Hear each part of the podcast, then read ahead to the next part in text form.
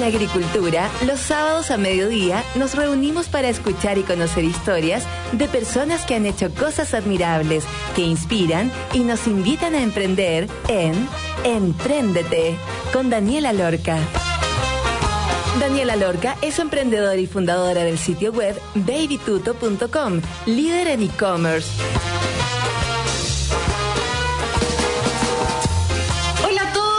Es Daniela Lorca, este es un programa más de Empréndete, aquí estamos en la 92.1. El día de hoy estaremos hablando acerca de e-commerce, así que los dejo invitados a quedarse y escuchar el tremendo programa que tenemos para el día de hoy. Hace 13 años nació en Chile el lugar que concentraba todos los libros en un solo lugar. Su nombre, Busca Libre.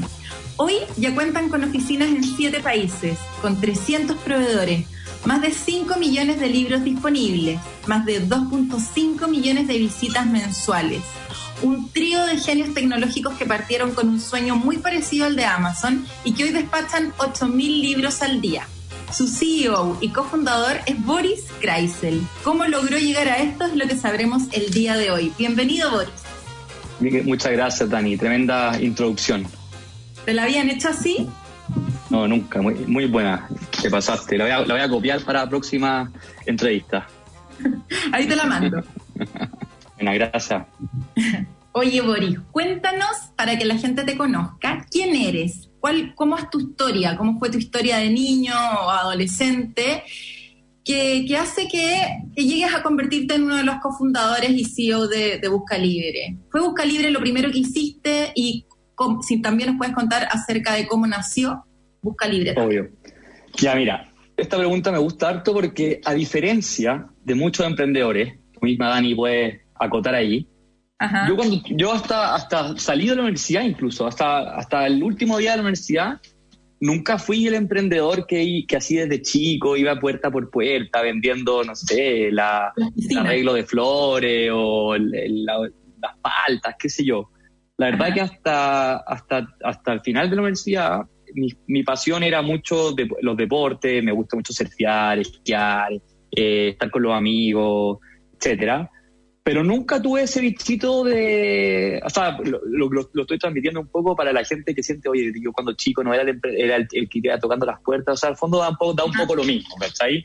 Mi espíritu inicial no, no era así como que iba a ser emprendedor desde chico, sino que nada, no, no fue mi foco hasta cuando ya empecé a, ya empecé a terminar la universidad. Y ahí sí, pues ahí me empezó a hacer como, me hice un grupo de amigos que, que todos muy, muy inteligentes, eh, muy buena onda y que nos empezamos a juntar mucho porque nosotros estudiamos en la católica, la católica antes de que existiera la costanera norte y todo, te juro que nos demorábamos hora y media en ir y hora y media en volver, hasta que un día dijimos, ¿sabéis que esto usted no puede ser? Estamos perdiendo tres horas del día en transporte, estábamos chatos, y dijimos, ¿sabéis que empecemos a hacer un modelo en el cual empecemos a estudiar juntos en la casa? Y en verdad dejamos de ir a la universidad. Eh, íbamos, íbamos muy poco, estudiamos en la casa, y ahí en, en, las conversaciones de casa empezaron a salir como este como espíritu emprendedor, de hacer ganas de hacer cosas, hay ganas de darnos cuenta que, que, teníamos una capacidad de poder crear, de poder empujar, que son como las variables importantes en el emprendimiento. Y así fue, pues entonces salí de la universidad y lo primero que hice fue viajar. Viajé un poquitito, eh, fui a ver a mi hermano que estaba en, un, en, en esto como Work and Holiday eh, en Estados Unidos. Estuve ya. un mes allá y ahí fue donde se me ocurrió el primer emprendimiento que partí, que no fue Busca Libre, sino que fue una empresa de prepago de tarjetas gift cards. Y el modelo era muy simple, era como en Estados Unidos, en los eh, 7-Eleven, en, en, los supermercados, en algunos, y en la farmacia hay un sector donde hay un exhibidor lleno de tarjetas de prepago o gift cards de distintos comercios. Y tú, no, uh -huh. sé yo, yo quiero regalarte a ti, Dani, estás de cumpleaños, eh, te regalo una gift card de 50 dólares en iTunes, en Amazon, en Target, etcétera. Y queríamos hacer eso mismo en Chile. Eh, bueno, y lo, lo, hicimos. Eso, eso fue con, otro, con uno de los socios que es Alan, que todavía es socio mío en Busca Libre, pero el otro era otro socio. Y nada, pues estuvimos ahí, desarrollamos el negocio, obviamente con los problemas iniciales de, de, inex, de inexpertise, porque el mismo hecho de no haber pensado en la vida de ser emprendedor, resultó que saliendo de la universidad y sin haber trabajado en nada, sino que directo eh, a tratar de hacer algo, cometimos todos los errores posibles. Pero los errores que no son tan graves, pero errores de que, que alentan el proceso. O sea, oye, yo me acuerdo haber estado discutiendo, no sé, un mes del color del logo, ¿cachai? Cosas que hoy día ya yo soy capaz de solucionarla en media hora y, move on. En ese minuto no, pues. Entonces fue interesante como partir. Obviamente fue difícil. Yo creo que, que yo recomendaría 100% un añito por lo menos de meterse en una empresa para cachar cómo funciona. Yo como que siento que ahí como que perdí un poco de tiempo en el sentido de que no sabía, o sea, como que de repente me vi, oye, ¿qué es trabajar, cachai? Estructura. estructura no sé si estructura, eh, sí, un poco de estructura, pero un poco de una visión global del funcionamiento de una oficina, de un trabajo, de un equipo, de un jefe, de una reunión de coordinación, qué sé yo. Cosa que uno al final, si no tenéis que inventarte tú solo y, te, y te equivocáis mucho.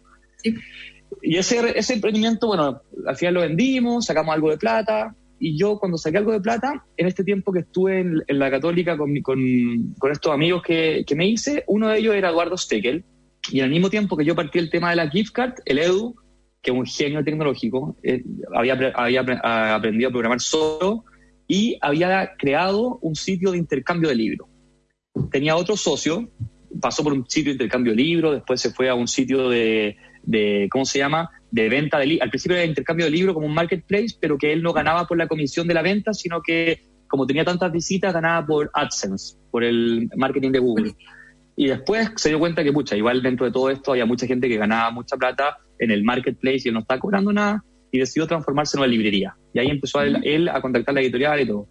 Y eso fue como el 2007. Y él estuvo 2007, 2008, 2009 y 2010. Y el 2010 yo ya vendido a esta otra empresa y con algo de plata que saqué, le dije, mira, Edu, eh, yo le seguí, lo, seguí todo el tiempo, o sea, siempre estuve metido con él, eh, conversamos, carreteamos juntos, entonces como que siempre iba como, y, como que veía que, que, que, él estaba sobrepasado, o sea, con la tecnología, con, la, con lo que él era muy bueno, estaba bien, pero no le, no le quedaba tiempo para nada más. Y ahí fue que ofrecí, le ofrecí como un deal y nos hicimos socios, y ahí partió el 2010. Entonces, ese fue como el inicio de Busca Libre. Partió el Edu, él es el fundador, yo soy el final del... Hoy en día yo soy, lo hice crecer con él y todo, pero el que partió así repartiendo libros con su mamá y que le ayudaba a envolver y que iba en auto era el Edu. Y yo me metía un poco cuando la empresa era, eh, qué sé yo, un, un enano, o sea, comparar lo que hoy día era, no sé, 100 veces, no, casi 100 veces más chica que lo que hoy día. Y nada, pues juntos le hicimos crecer. También un tiempo después entró el Alan, que fue el gerente de finanzas, que es el gerente de finanzas. Y entre los tres, eh, obviamente entre medio pasado pasó harto equipo y todo, hicimos crecer eh, Busca Libre. Y ese fue el inicio de, esta idea. Oye, increíble. Veo dos modelos de negocio en Busca Libre, corrígeme si me equivoco, pero al entrar en buscalibre.cl está la opción de poder traer cualquier cosa desde Estados Unidos, ya sea por Amazon, eBay o cualquier otra tienda que ustedes tengan publicadas ahí. Y también está el negocio de los libros. ¿Cuál es el foco hoy y qué porcentaje representa cada modelo del total de tus ventas mensuales? Eh, o sea, en el fondo, ¿cuál, cuál, pesa más? Hoy día no, hoy día 100% mi negocio es libros. Eh, el negocio del que traemos funciona y es un negocio eh, entretenido, traemos miles de productos distintos de Estados Unidos, de varias tiendas, o sea, tenemos conectado ahí Target, Backcountry, ropa de mujer, de todo. Pero ese negocio para nosotros es un negocio que, que en el fondo nos ayuda a aumentar el volumen, que lo hacemos bien y todo, pero nuestro foco y el 90% es libro hoy día. Y en los países, por ejemplo, salvo Colombia, que también tienen Te Traemos, los países, Argentina, Perú, México, España, Estados Unidos, son puro libro. Y hoy día nuestro foco es los nichos de negocio. Entonces, si yo un poco, tú lo dijiste súper bien, o sea, tú, tú con el sitio veis como eso, pero si tú te fijas en la barra de arriba, hay un botón que dice almacén, hay un botón que dice repuestos de auto, o sea, lo que nosotros estamos haciendo hoy día es enfocándonos, en vez, en vez o sea, sabemos que podemos meternos en más categorías, pero en vez de meternos en más categorías como un retail, que fue uno de los errores que hicimos cuando levantamos plata y embarramos y dejamos bien embarrada, hoy en día estamos tratando de agarrar nichos de negocios en los cuales sabemos que somos y tener una diferenciación. Entonces ahí están los libros, ¿cachai? Que la gracia que tienen los libros hoy en día y, por qué en el fondo alguien nos compra a nosotros en vez de comprar en una Amazon o, tal vez en otro lado o incluso en una librería local, es lo que tú dijiste, estos 5 millones de libros, pero la gracia es el cross-border. esa es nuestro, nuestra diferenciación principal, en que tenemos un modelo de libro que tenemos los proveedores locales, pero más o menos el 60% de la venta que tenemos, entre 60 y 50, es de un libro que alguien compró pero que viene de un país distinto al que compró el cliente. Entonces, con eso, automáticamente el catálogo de México, el catálogo de Argentina, queda disponible también para un cliente en Chile y a su vez el catálogo de Chile queda disponible para un cliente en otro lado. Entonces, libro representa el 90% y nos estamos enfocando también en repuestos de autos, que tiene las mismas características, con un catálogo internacional. Y tenemos el Te Traemos, que obviamente lo seguimos explotando y todo, pero, nuestra, pero, nosotros siempre lo pensamos como que como es un, es un servicio que tiene una dependencia también de que, de que de estar conectado con Amazon o eBay. Nosotros siempre lo pensamos como dejarlo andar, pero no meterle mucha eh, combustible, sino que enfocarnos en lo que somos realmente diferenciadores, que son los libros. Mm, si pudieras partir de nuevo, ¿lo harías con, la estrategia agresiva de invertir tanto como partieron con esta levantada de plata, en donde, eh, como tú comentabas, se equivocaron en un montón de cosas? Eh, esta, esta, forma de invertir, que es la misma que usé yo también en Baby Tuto, que es como entremos muy fuerte al mercado, levantemos capital, busquemos mucha plata y, y seamos medio eh, infelices eh, cuando por mucho tiempo, o sea, infelices refiriéndome como a, estar siempre al límite, o sea, de estar como desangrándose, de estar apuntando a, un potencial exit, que se le llama cuando, cuando uno termina vendiendo la empresa. ¿Volverías a partir de nuevo así o partirías como con un foco más en pyme? ¿Y cuáles son esos principales errores que cometiste por haber levantado quizás capital en el momento en que no, no, no lo necesitabas? O destinaste recursos en cosas que al final tú miras para atrás y decir, qué increíble la cantidad de plata que le dediqué a esto, que al final sí. Eso, sí. Yo creo, Dani, que si volviera atrás, la levantada de capital fue una buena experiencia. Yo creo que tal vez sí era el minuto. La diferencia que estaba era en, que, en la forma en que invertimos y gastamos esa plata. Yo creo que ahí es donde está el error más grande. O sea, yo creo que uno no puede pensar por ejemplo, si yo tengo un negocio y yo no puedo decir, oye, ¿sabéis que esto se trata solamente de marketing online? Entonces, si yo invierto en marketing online, voy a tener tráfico, por lo tanto, venta, y esa es la ecuación.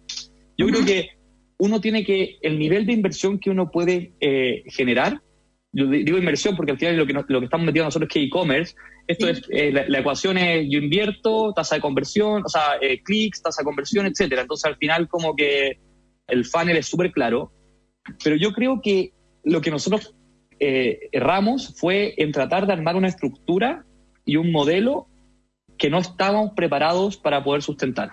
¿Qué significa eso? En que recibimos mucha plata y en vez de hacer un tema más orgánico y, qué sé yo, empezar a gastar de a poquitito y no tener una urgencia de, de una presión de triplicar las ventas en dos meses, lo que queríamos haber hecho con esa plata es oye, probemos un poquito acá, probemos un poquito acá, qué nos funciona, oye, mejoremos esto, realmente cuál es la tasa de conversión. Y yo siento que en ese minuto, por un poco con inexperiencia, y, hay una presión, o sea, cuando tú recibís plata, la inversionista también te presiona y te dice, o sea, si te decía que levantar 3 millones de dólares para gastarte 5 millones de pesos al mes, el inversionista te decía, oye, compadre, ¿qué estás haciendo? Pero creo que es un error, pues, porque también forzarte a gastarte la plata para poder crecer cuando no tienes claro cuáles son las variables para crecer, eh, es un error. Entonces yo creo que nosotros tratamos de, aumentamos el equipo, ¿cachai? Mucho, eh, siendo que no era tan necesario. Empezamos a invertir en marketing online sin tener claridad del resultado. O sea, de repente yo me acuerdo de habernos gastado mucha plata y no haber sabido realmente cuál era el retorno de esa inversión, pero cero, o sea, cero, cero, cero. Y también teníamos, o sea, para partir la estrategia que ocupamos era pésima, porque nosotros queríamos ser un paladela o un Amazon en verdad, pero queríamos tener todas las categorías y todo. Entonces estábamos gastando plata en marketing de una tele, que ¿por qué me iban a comprar a mí una tele? Si, si en verdad no tenía una diferenciación, nadie me conocía, los precios no eran mejores que la competencia. Entonces yo creo que eh, sí, haría cosas muy distintas. No, no necesariamente levantamiento de capital, porque yo sí creo que levantar capital o sea, inteligente. O sea, si yo hoy día partiera un negocio de nuevo y, y tuviese súper claro hacia dónde crecer, levantaría capital de nuevo, pero la forma de invertir ese capital sería muy distinta, muy distinta. O sea, no iría al choque a tratar de triplicar las ventas en dos meses porque sé que eso es imposible. O sea, el duplicar las ventas requiere un proceso que es eh, mejorar el sitio, eh, arreglar la operación, eh, miles de cosas que no es como ya mañana invierto el doble y duplico las ventas. Entonces yo creo que ahí, ahí tuvimos mucho error. Yo creo que levantaría capital, pero lo haría un poquito más orgánico al principio, entendiendo cuáles son las mejores estrategias para invertir ese capital y ahí sí me iría con todo. Buenísimo, súper claro. Hoy está muy entretenida, interesante. A mí me apasiona el tema del e-commerce, así que vamos a seguir conversando. Este fue el primer bloque con Boris Kreisel, el CEO de Busca Libre. Vamos a escuchar, cuando hablo de libro, como que pienso en té, café y jazz. Así que vamos a ir a escuchar Just Ain't no, Nothing But Soul de Esperanza Spalding. Vamos después a una pausa y ya estamos de vuelta con Boris Kreisel para el segundo bloque a seguir preguntándole cuáles fueron los errores, qué cosas hicieron bien y cómo han llegado a lograr este exitoso e-commerce chileno llamado Busca Libre. Vamos y volvemos.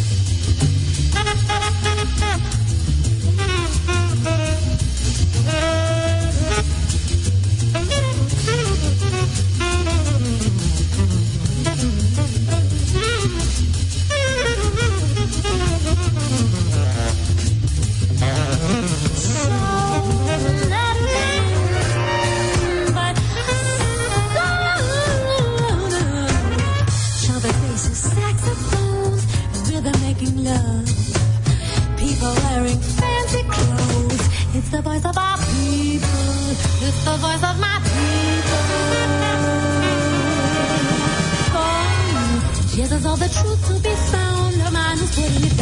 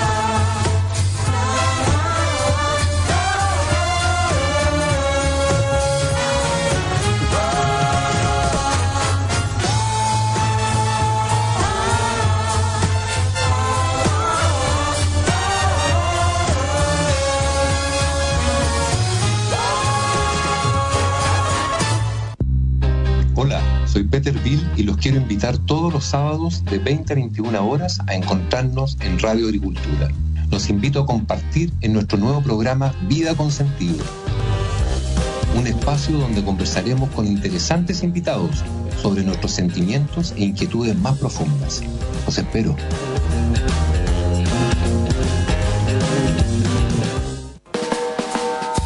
En Agricultura es Empréndete con Daniela Lorca.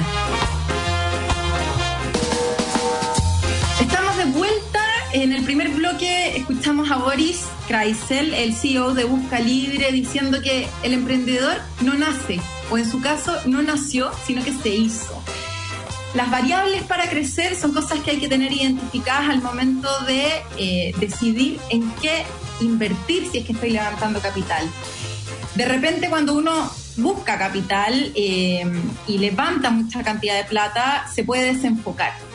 Entonces, al tener las variables bien claras y decidir por dónde tengo que crecer, son cosas que podrían ayudar eh, orgánicamente que, a que la empresa vaya funcionando mejor y quizás no partir como una pyme, pero sí más natural. O sea, harto poco ahí en, en la medición, en qué, en dónde le estoy poniendo la plata, cómo retorna esa plata, etcétera. Y sobre eso, te quería preguntar, yo no me acuerdo si lo soñé o lo vi una vez, algo que decía como eh, busca libre, y, lo, y parece que lo vi en la tele. ¿Acierto o desacierto la inversión en el mundo físico o en la televisión? Yo encuentro que esa campaña en todo caso a mí me encantaba, es como pegote, piensa que ahora, ahora sacamos el call nosotros sacamos el call ya no tenemos llamadas, sino que los contactos son todos por correo, pero el, el, el la llamada de tuvo durante 10 años esa canción, pues. la gente, la gente decía, oye, oye, ¿caché? Como le ponía, eh, busca libre, pero desacierto, pues, Dani, 100%. 100% desacierto. Yo no metería ni un peso, cero, en eh, algo que no sea online hoy día. O sea, que no se mide, o sea, invertimos en, en, en todo, en medio offline, en pancartas en la vía pública. No, no existe. O sea, un desacierto, pero eh, gigante, gigante, ¿cachai? Eh, en todo, en todo, desde la empresa, que no tengo, que es buena, pero desde la empresa que nos creó la campaña, cientos de reuniones para llegar a esa cuestión y tú al final veis que no, ¿cachai? No, en el negocio no solo no va por ahí, el cliente quiere que tú pongas, que buscar el libro en Google y que tú salgáis con la publicidad del libro ahí a buen precio y chao, ¿cachai? Y sí, obvio, voy a tener ciertas, ciertas campañas y yo de repente subo un, no yo, pero el equipo sube como en Instagram algunos posts choro y le va súper bien y todo, bacán pero no va por ahí la cosa. Entonces, desacierto, 100%, desacierto. ¿En, ¿En, ese momento estaban pasando por una crisis o, no? ¿Cuál, cuál, tú dirías que fue como el, momento de mayor crisis del crecimiento de, Busca Libre, de la historia de Busca Libre? yo creo que por ahí fue, ¿eh? sí o sí. O sea, ahí, ahí la vivimos, porque igual crecimos, sino es que multiplicamos las ventas, pero no al nivel que necesitamos como para poder eh, pagar un poco este hoyo que estábamos generando y que hizo que la plata nos durara ocho meses, ¿cachai? Entonces, mira, donde más aprendimos, ¿cachai cuestión? Donde más aprendimos fue después de, de, este tema de levantamiento capital y se nos acabó la plata. Sí tuvimos que de verdad se nos acabó la plata, entonces ya no, no teníamos cómo pagar los sueldos a fin de mes, estábamos en ese nivel cuando tú, tú lo has vivido, que es como estar, de verdad no podéis dormir, lo pasáis pésimo. Y en eso vinieron tres años durísimos, durísimos, durísimos, durísimos, en el cual tuvimos que como que volver a las raíces y dejar toda esta, todas estas líneas de negocio y categorías que, que habíamos armado y que, y que estábamos enfocando y volver a enfocarnos en algo en concreto. Y durante tres años estuvimos haciendo, esto lo inventó, el nombre lo inventó el Edu, ¿Sí? pero cáchate, durante tres años estuvimos haciendo lo que se llamaba el cuento de la abuelita. ¿Ya? ¿Y cuál era el cuento de la abuelita? El cuento de la abuelita consistía en que a fin de mes veíamos cuánto habíamos perdido y ese, eso que habíamos perdido lo dividíamos proporcional a, a las acciones que tenía cada uno y cada uno tenía que meter la plata de su bolsillo para suplir la deuda. Y así estuvimos como dos años. O sea, yo sacaba mi sueldo, lo tenía que volver a poner. Eh, el fondo también tenía que meter plata. Y sabéis qué? Esos años nos enseñaron. Ahí fue el mayor aprendizaje, porque ahí aprendimos cómo cuidar las lucas, cuál era el modelo para poder ganar plata, por dónde enfocarnos, a enfocarnos.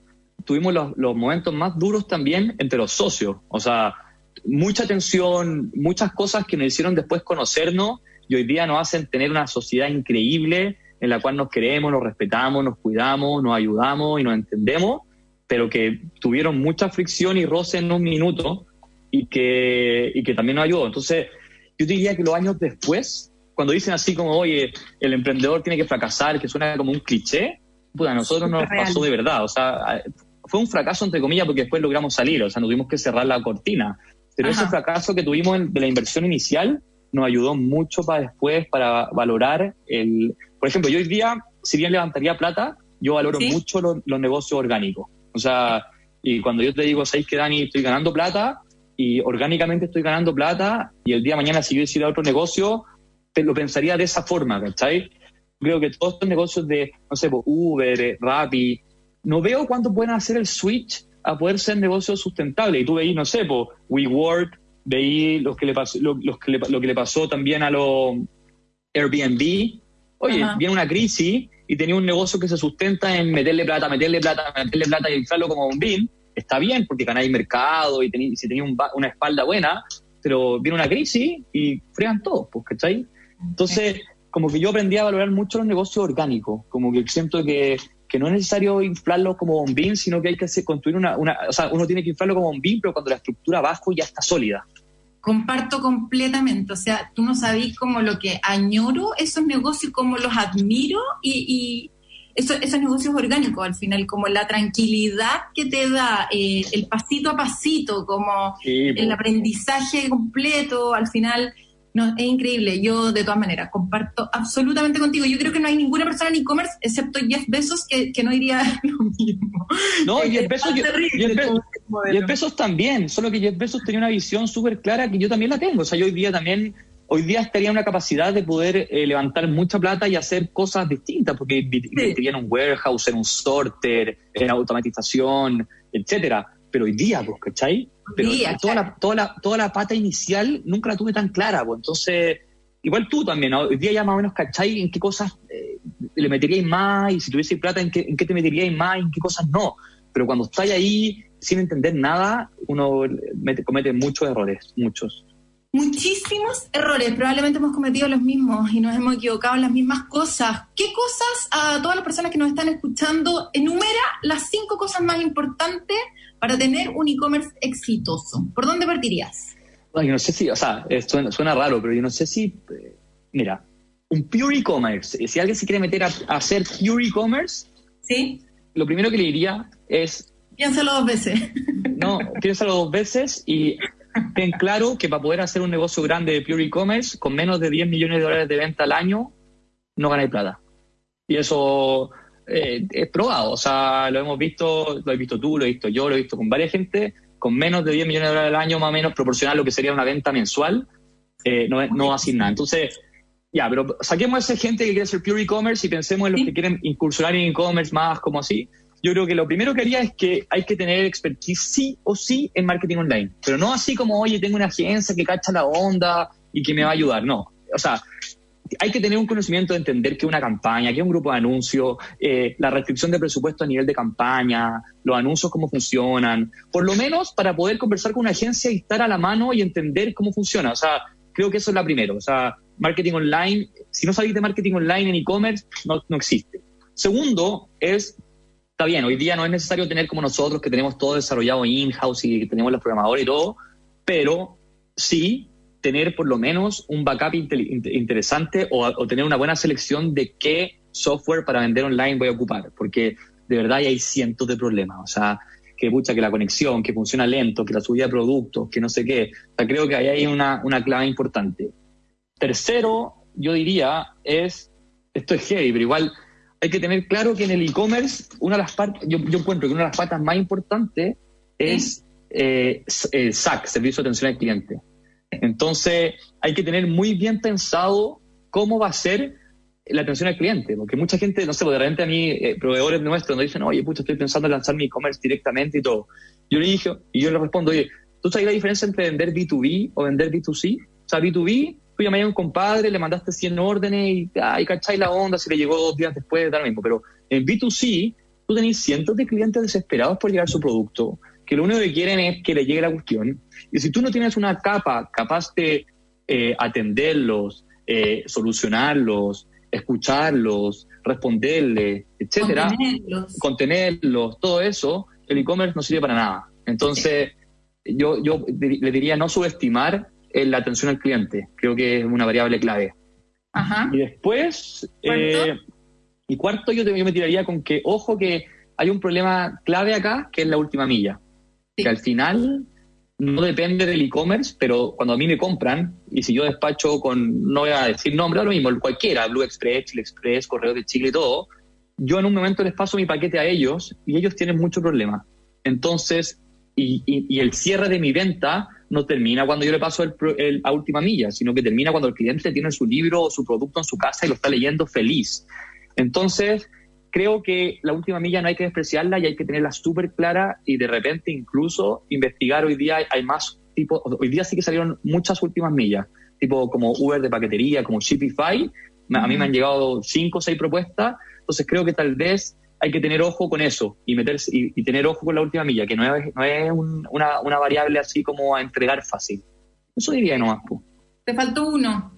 A ver, y el último, no, y lo último en general, eh, pero es como más general que el e-commerce. Eh. Yo creo que hay que tener un, un socio o, uno o quien sea que entienda de tecnología. O sea, yo creo que el e-commerce eh, uno no puede así como voy a vender online, buena onda, y dejarlo todo en manos de una empresa que te maneje la tecnología. O sea, si realmente quería hacer diferenciación, hay que saber de tecnología. Y usar de tecnología significa poder involucrarse en los, en los flujos, en los procesos, en la bodega, en toda esa parte, porque si no, al final es imposible crecer.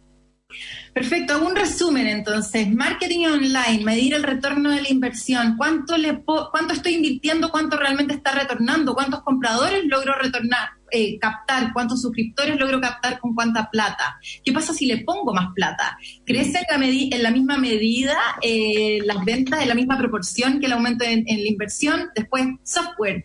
Decidir eh, si es un software de desarrollo propio o si es un software comprado. Hoy día hay un montón de opciones y, están todas súper a medida. Hay, hay, hay, opciones increíbles que llegar y montar. Y, y, que resuelven completamente la vida yo le digo customer experience al tema de la atención al cliente, eh, pero es justamente no olvidar que el cliente eh, no es una página web en el fondo, es el proceso completo. Desde que decido comprar un producto, lo encuentro en algún navegador y termino comprando y me llega a la casa, incluso lo quiero devolver. Déjame ahí parte un segundo. ahí otro tema importante es que, cállate esta, una, una cosa que es súper difícil hacer, pero que ayuda mucho es que todos fallan, o sea, todos fallan. al final en la última milla puede fallar, en la bodega puede llegar un libro picado de España y todo. Sí. Pero si tú al cliente le avisas con anticipación, a que porque a mí me pasa también, me compré un computador y estaba todo el día esperando que llegara mi computador así y no llegaba, no llegaba, no llegaba y la fecha que tenía que llegar no llegó. Y como que uno, ahí uno siente de verdad lo que siente el cliente cuando no le llega su producto. Entonces, si a mí o a un cliente tú le dices al día 2 o el día 3, antes de que sea la fecha para ayer, oye, me voy a atrasar, eh, sorry, pasó esto, esto, esto, te ayudo como sea, pero aquí estoy, te agradecen. Te, dicen gracias, ¿cachai? Entonces, cuando, o sea, a eso voy, o sea, no, no esperar que el cliente llame al último día, oye, si consta mi producto, ah, chuta, no, sino que anticiparse a los problemas, eso última milla y, con, un montón de soluciones que existen hoy día para llegar lo antes posible, eh, que es como el gran tema hoy, ¿no? De poder estar a la vanguardia entregando lo más rápido posible y como, el, como la página web es la única vitrina que realmente tiene cualquier e-commerce, es muy importante que alguien dentro del equipo conozca tecnología porque no queréis que se te caiga la página en ningún momento porque dejas de vender. Las últimas dos preguntas porque se nos va el tiempo. ¿Cuál es el sueño actual de Busca Libre? Y no puedes no recomendarnos un libro. ¿Cuál es el más vendido hoy día y cuál es tu recomendación para todos los auditores de Radio Agricultura acá en la 92.1? Mira, estoy buscando el más vendido ahí en directo para poder decirte. Ajá. Por mientras el sueño de Busca Libre. Sí, el sueño actual. El sueño actual de Busca Libre es nosotros queremos convertirnos realmente, ya somos, ya, ya tenemos, pero queremos, queremos ser los líderes de libros en español en toda Latinoamérica. O sea, líderes así a nivel, nosotros estamos en México, que en México está Amazon y vendemos harto. Entonces, creemos que nuestro modelo es capaz de competir con un modelo como Amazon, Mercado Libre, incluso ahora Falabella se está metiendo en libros. O sea, creemos que nuestro modelo es por lejos mejor que, que lo que tienen ellos y creemos que podemos ser líderes y muy grandes en Latinoamérica. Entonces nuestro sueño en verdad es poder que el día de mañana cualquier persona que compre un libro diga, ah, lo compré en Busca Libre, con una buena experiencia. Nosotros somos ñoños, pues entonces, obviamente, con, con bodega automatizada, warehouse, no sé cómo, todo eso, todo eso a nosotros nos encanta, pero al final es que, que ojalá que ser líderes en la región, en el mercado de los libres. O sea que la siguiente etapa es innovación en la parte operativa. En eso se van a meter. 100%. Ahora estamos full en eso. Súper. ¿Y el libro? Eh, y el libro, bueno, yo tengo libros que me gustan a mí y que tengo ahí. A mí tengo, tengo dos, o sea, tengo un libro que, que es el mío preferido, que es la biografía de Einstein, que me fascina y me la leo cada cierto tiempo porque me inspira, me gusta. Es de Walter Isaacson, nosotros lo tenemos y es espectacular. Eh, y de los libros más vendidos, eh, hoy día estamos con Somos polvo de estrellas para niños, que es del profesor Massa, que es muy, muy bueno. O sea, que habla, es, es como, habla un poco de la ciencia y un poco del espacio y la astronomía, etcétera, pero en, una, en una perspectiva para niños, ¿cachai? Que hoy día se necesita urgente, los niños están desesperados en las casas, necesitan contenido y aprender. Creo que es un libro espectacular, que no es para mí, pero es para que le puedan enseñar a, a, sus niños en la casa. Tremendo dato, qué buena, súper bueno. Lo vamos a comprar. Recuérdanos la página web, por Boris www.buscalibre.cl.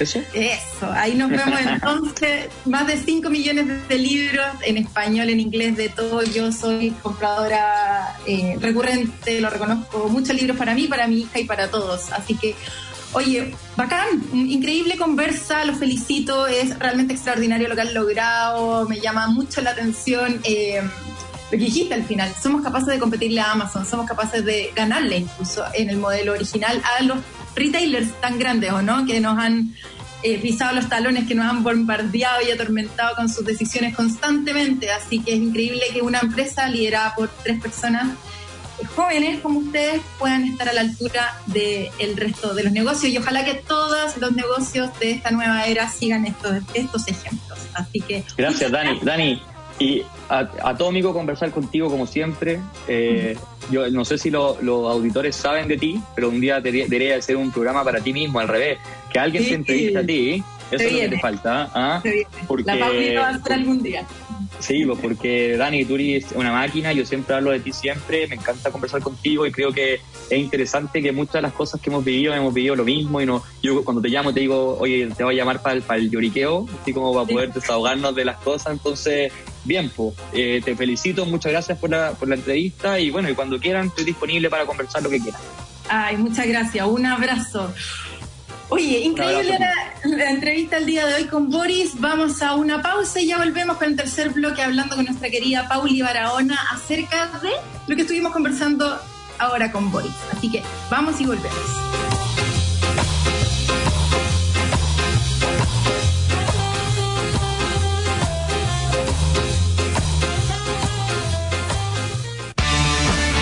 Este fin de semana seguimos arriba de la pelota.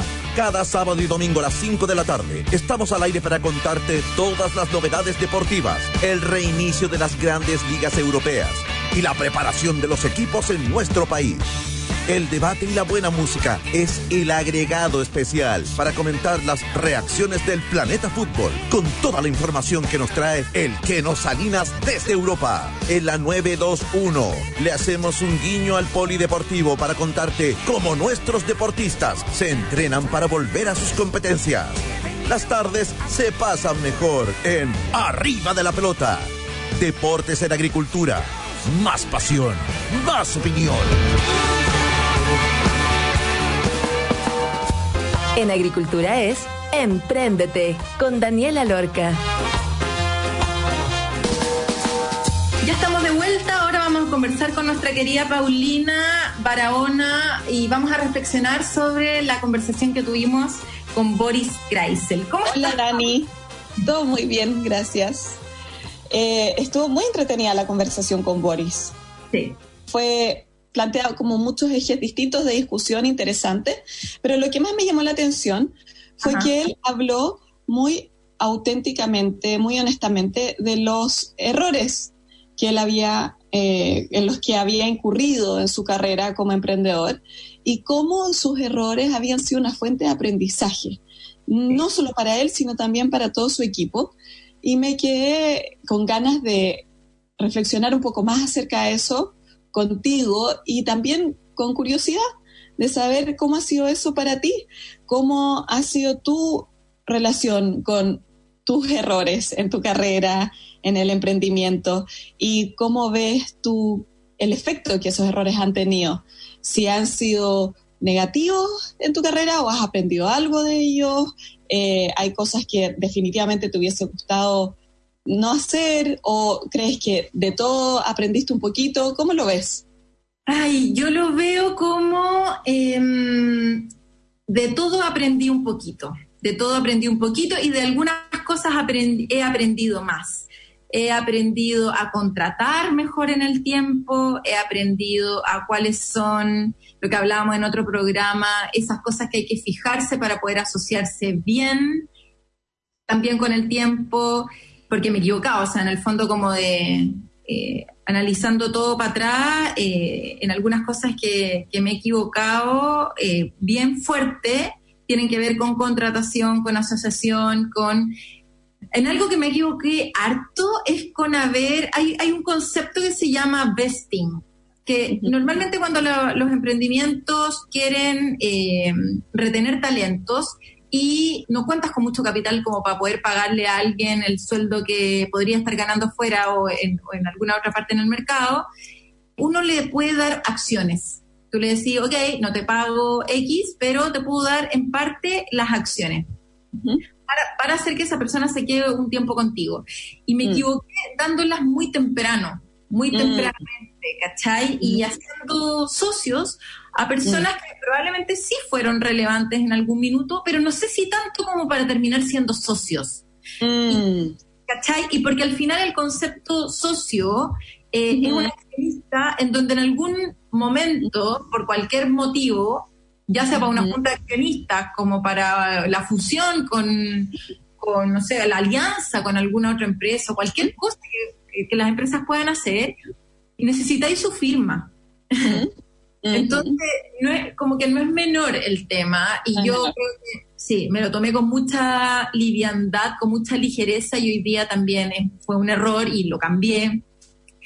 Otro error es mi exceso de confianza eh, en los proveedores, en acuerdos de palabra, en fondos de inversión, mm. en personas dentro del equipo. Eh, ahora soy mucho más desconfiada. Eh, y también creo mucho más en mi intuición. O sea, un poco al final lo que me va pasando, lo que me pasó con mis errores fue que afiné mi capacidad de intuir mejor. Así es como lo percibo. Y a lo mejor puede ser que, te haya faltado también información para saber cómo eran los procesos de vesting más este, seguros para tomar riesgos con personas, o puede haber sido que te faltaba un poquito más de mentoring o una red de emprendedores donde se, esa información fluyera más, se compartiera más en, en relación a la experiencia de otros. ¿Puede haber sido eso también? Sí, yo creo que había muy poca información cuando partí, muy pocas empresas haciéndolo y como eran pocas empresas haciéndolo, no habían personas que ya hubiesen como arrepentido de haberlo hecho tan temprano. ¿Se entiende? Como, por ejemplo, hoy día, claro, hoy día, seis años después, hay mucha más información y uno ya más o menos sabe cómo hacerlo, pero en el momento eh, no había nada de información. Entonces, lo interesante lo interesante de lo que tú y Boris relatan, más allá de, la naturaleza de los errores, eh, que puede ser súper interesante igual escucharla para los auditores, ¿no? Y saber cómo, hoy hay que ponerle ojo a esto y esto otro, es el estilo de pensamiento, el estilo de pensamiento para acercarse a los errores. Entender que el volverse un emprendedor es algo que se cultiva, Volverse un, emprendedor exitoso es algo que se cultiva y que tiene un proceso en el cual están implicados millones de decisiones, millones de errores, millones de dificultades y que esta actitud de, ok, esto de ser exitoso, emprendedor exitoso es algo que se puede desarrollar, no es algo que yo puedo tener o no tener, no es algo necesariamente con lo que nací o no, sino que es algo que yo puedo aprender, es algo en lo que yo me puedo sobreponer, es un esfuerzo que yo tengo que desarrollar, un músculo que tengo que ir desarrollando, son relaciones en las que tengo que ir invirtiendo. Esa eh, actitud en relación a los errores y a, y a las dificultades, yo creo que es la que hay que realmente destacar de la conversación de hoy día, contigo y con Boris. A mí me parece que eso puede ser realmente como un, eh, no sé, una alerta, ¿no? Para los que nos están escuchando, como decir, como dejemos de pensar de que yo para ser exitoso tengo que haber nacido con algo muy especial y empecemos a pensar que este es un camino largo, con desafíos, dificultades, esfuerzos, también con muchísimo, este, cosas buenas, muchas cosas buenas que vienen también, eh, pero que las cosas que me van a, a mí distinguir como un emprendedor exitoso va a ser una manera de pensar, de acercarme a la información, de acercarme a los errores, que es eh, que se puede desarrollar, no que está adentro mío fijo en alguna parte. Sí, yo lo veo como, como que en el fondo es generar un poco de incomodidad, salir de la zona de confort, eh, es poder estar abierto a, a recibir feedback y y por muy duro que sea el feedback, considerar que es quizás el feedback más duro que voy a recibir en mi vida va a ser el que más aprendizaje me va a dejar. Y si realmente soy capaz de ver eso, quizá en el momento la persona eh, por distintos motivos puede reaccionar diciendo como no, no, no, nada que ver lo que me estáis diciendo. Pero lo importante es, es cómo uno trabaja eso después. que de repente hay personas que, que le dicen a otras como no, es que tú no escuchas nada eh, pero en verdad si escuchó, quizás no, no, es capaz de enfrentarlo en el momento de decir como sí, efectivamente lo estoy haciendo pésimo o cualquier cosa y quizás su respuesta es muy a la defensiva, pero le queda, o a las personas con este tipo de mentalidad sí le quedan, lo trabajan y lo mejoran y al final ven el fracaso, consideremos fracaso no con que, no con que la empresa quiebre, yo creo que eso es importante dejarlo claro, sino que son fracasos chiquititos que uno va teniendo a lo largo del desarrollo de un negocio. Por, distintos mundos. Se me cayó un muy buen deal, fracasé porque quería hacer la empresa rentable en dos años y terminé haciéndola en seis, fracasé, porque, o sea, son, son como objetivos no cumplidos al final, que son como fracasos. Y ver esos fracasos como oportunidad de mejora y, y que Boris haya logrado con toda la adversidad del e-commerce y con años de lucha, haberse mantenido firme eh, y de haber sido capaz de aprender de todo eso, es lo que hoy día los posiciona en el lugar en el que están y que lograron aprovechar la oportunidad que hoy día se les presentó. Y por eso tienen, nada, son los líderes de venta de libros en Latinoamérica. Y a eso es lo que están apuntando, a mantenerse así. Me parece súper interesante tu comentario, Dani, porque creo que es muy fácil dar consejos y decir, eh, sobrepónganse a las dificultades, sobrepónganse a los desafíos, hay que persistir, hay que hacer esto y aquello, ¿no? Y mientras tanto la gente está ahí como todo el tiempo bajo una presión infinita y realmente luchando, ¿no? Luchando para sacar los proyectos adelante. Y con muchas cosas pasando en la vida personal también. Entonces es difícil relacionarse con los errores de una manera que permita a las personas aprender. Ahora, para algunos lo que tú describes va a ser particularmente difícil, especialmente si hay heridas más profundas del pasado, de otras relaciones, eh, en las cuales asumir errores implique eh, ver cosas difíciles de la identidad o acercarse a heridas en las relaciones. Eso va a ser difícil, pero algo muy fácil que todos podemos hacer, eh, que no se necesita hacer necesariamente en terapia, es empezar a revisar cuáles son nuestros patrones de pensamiento, en particular en relación a los errores. ¿Por qué esto me duele tanto? ¿Por qué esto parece que me lo estoy tomando como más personal? Esta eh, incomodidad que siento ahora o esta dificultad, ¿tiene que ver con este problema puntual o tiene que ver con mi historia, con estos vínculos? O yo quiero ser un emprendedor exitoso, entre comillas, ¿en qué? ¿Qué significa eso para mí? ¿Significa que quiero que le vaya bien a la empresa o significa que yo quiero tener una vida con propósito y donde un grupo de personas se vean beneficiadas de este proyecto? Y la verdad es que nunca ha resultado, a mí nunca me resultan las cosas, o hay algunas cosas que sí resultan, sí, y hay otras cosas en que a lo mejor necesito algún apoyo, alguna información, algún recurso, porque todas esas maneras de pensar en que son como globales, generalistas, yo nunca eh, voy a ser tan exitoso como esta persona, yo solo quiero ser feliz, yo solo quiero ser exitoso, o en fin Sí.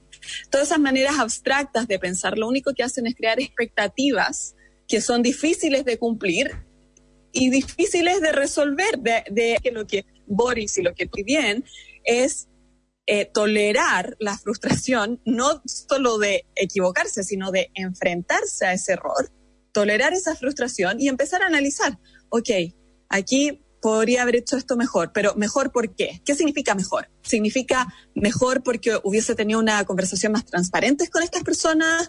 ¿O significa mejor porque debería haberme, no me debería haber apurado tanto en esta toma de decisión? ¿O significa mejor porque debería haber averiguado un poquito más aquí?